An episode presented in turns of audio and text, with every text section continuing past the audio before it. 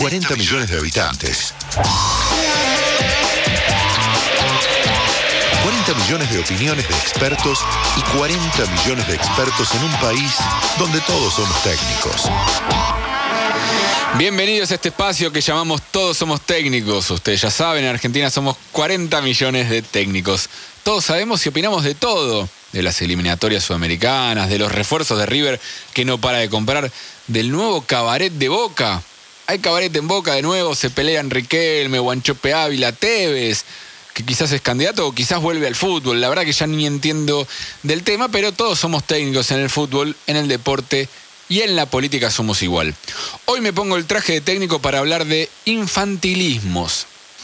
Caí en el recurso muy habitual de nosotros los periodistas de ir a la RAE a, ver la definición exacta de infantilismo para ver si eh, corroboraba el concepto que yo estaba pensando, si era lo más atinado.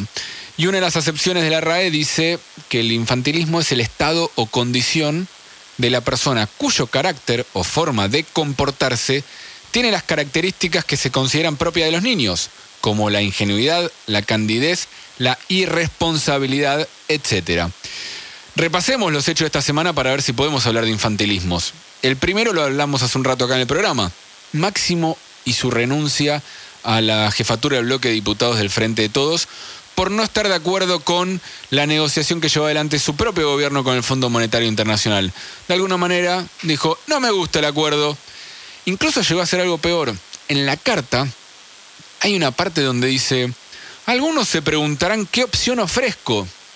¿Y saben qué? No responde. No responde qué, opción ofrece. ¿Sí? Y la verdad que las consecuencias de un no acuerdo son mucho más graves y severas que si hay acuerdo y hay ajuste y que económicamente puede ser eh, dificultoso y doloroso para todos nosotros. Pero si no hay acuerdo con el FMI, es mucho peor. ¿Es ingenuo o cándido en esto Máximo Kirchner? Seguro que no. Pero irresponsable, y la verdad que a mi entender sí. Hay ahí un infantilismo. Y en este caso una cualidad más que se suma que tiene que ver con los infantilismos. Capricho. Parece un capricho de un nene, de un infante, que no está de acuerdo con una decisión que se tomaron y patalea y por eso se va a su pieza, a su cuarto, lo que sea y se encierra. ¿Sí? está siendo parte de un gobierno que tiene que tomar una responsabilidad y está generando una crisis política en su, en su responsabilidad en su gobierno. Otro caso, por ejemplo, que lo hablamos y muy grave, el de la cocaína adulterada. Es un tema muy complejo, ya dije antes, no me gusta caer en lugares comunes, pero sí hubo escenas de los políticos que llaman la atención.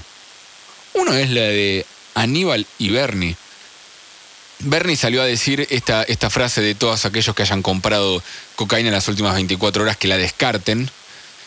Y desde la cuenta oficial de Aníbal Fernández tuitearon un meme jodiendo con ese tema, jodiendo con esa frase de diferentes banderitas de países del mundo donde dicen la droga mata, la droga mata, la droga mata, y en Argentina, si la compraste la droga en las últimas 24 horas, tirala porque es de la mala.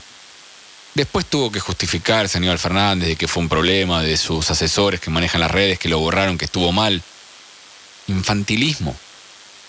¿Sí? Bernie también, contestándole después, peleándose, ministro de Seguridad de la provincia y ministro de Seguridad de la Nación, diciendo, bueno, quizás pensará que es toda una sensación, ironizando con la frase histórica de Aníbal Fernández con la sensación de inseguridad. Y también Bernie teniendo que hacerse cargo, más que peleándose con el ministro nacional, hacerse cargo de la situación.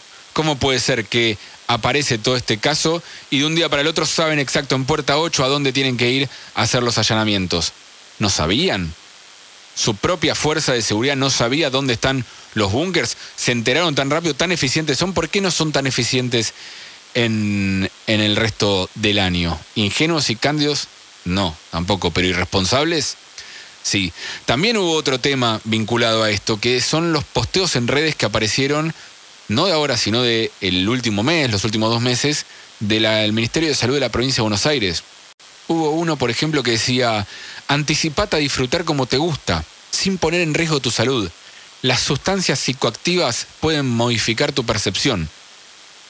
Y las prácticas saludables, que decían el Ministerio de Salud, decía, analiza cuál va a ser tu límite Mantén un vínculo, no te aísles, conoce el origen de lo que consumís. Consumo, cuidado, le, le decían a esta campaña que hicieron, que claramente ahora empieza a ser muy criticada, donde no están diciendo no a las drogas, están diciendo drogate, pero fíjate dónde, con ahí sí una cuestión también ingenua y un poco puede ser. Y yo te agrego algo más, me parece que es una mirada naif, una mirada clasista, de pensar que el que se droga es alguien que tiene la posibilidad también de conocer el origen, de mantener un vínculo, de no aislarse. Mucha gente se droga porque tiene tantos problemas y vos le estás diciendo no te aísles o conocer el origen de lo que consumís. Claramente si vas a comprar droga a puerta 8, no estás yendo a comprar droga a donde también hay eh, vendedores de droga que acá en Palermo, por ejemplo. Claramente tenés este, otras dificultades de acceso a una droga de mejor calidad. Claramente hay una mirada ahí que no está abordando el problema, a mi entender, desde, desde la óptica correcta. Y obviamente, aparte de ingenuos, si querés, irresponsables. También hubo una oposición oportunista, ¿sí? Desde el oficialismo los tildaron de caranchos, eh, y la verdad que en algunos puntos no creo que sean todos lo mismo, pero en algunos puntos hubo críticas demasiado desmedidas críticas apuntando a un problema que no es solamente de una administración, no es solamente de un gobierno. Uno puede decir si se hizo mejor el trabajo en otro o el enfoque estaba mejor en uno u otro, pero la verdad que con 24 muertos al día de hoy, hacer política de esto también eh, es complicado. ¿sí? Claramente ingenuos no son, cándidos no son, irresponsables sí, y en este caso se suma una cualidad más del infantilismo, si crees. Buchones, el típico nene dice, mirá papá, mirá mamá, él fue, él está haciendo las cosas mal. Se están muriendo 24 pibes. ¿Sí? Otro tema de esta semana, el tema de la política exterior. ¿Sí? Viajó Alberto Fernández a Rusia y a China en medio de un momento donde Rusia está en conflicto mundial con Estados Unidos, con gran parte de Europa, por sus intentos o sus amenazas de invasión a Ucrania. Dijo Alberto Fernández en su reunión con Putin, la economía argentina tiene que abandonar su dependencia con el FMI y Estados Unidos para abrirse camino. Y ahí es donde Rusia tiene un lugar importante y está negociando con Estados Unidos. Pero el mismo Alberto Fernández, que incluso llegó a decir esto, escuchen lo que le decía Alberto Fernández a Putin sentado cara a cara. Presidente Putin, primero, antes que nada, para mí es un honor poder conocerlo. Tenía muchas ganas de poder verlo los ojos y de poder tener este encuentro. Es un enorme gusto para mí estar en Moscú, poder tener esta oportunidad de que hablemos y cambiemos ideas sobre cómo podemos complementar. Tenía muchas ganas de verlo a los ojos. Entre Rusia y Argentina. Suena, suena raro que un presidente le diga a otro, tenía muchas ganas de verlo a los ojos, y que después casi que se someta de una manera eh, infantil a otro mandatario y sobre todo cuando un tiempo antes se juntó con el que está diciendo que no quiere de dependencia, con Biden, y parecía estar emocionado como perro con perro faldero moviendo la cola. Escuchen cómo Alberto Fernández le hablaba a Biden, al que supuestamente ahora no quiere la dependencia, cuando se cruzaron en el G20.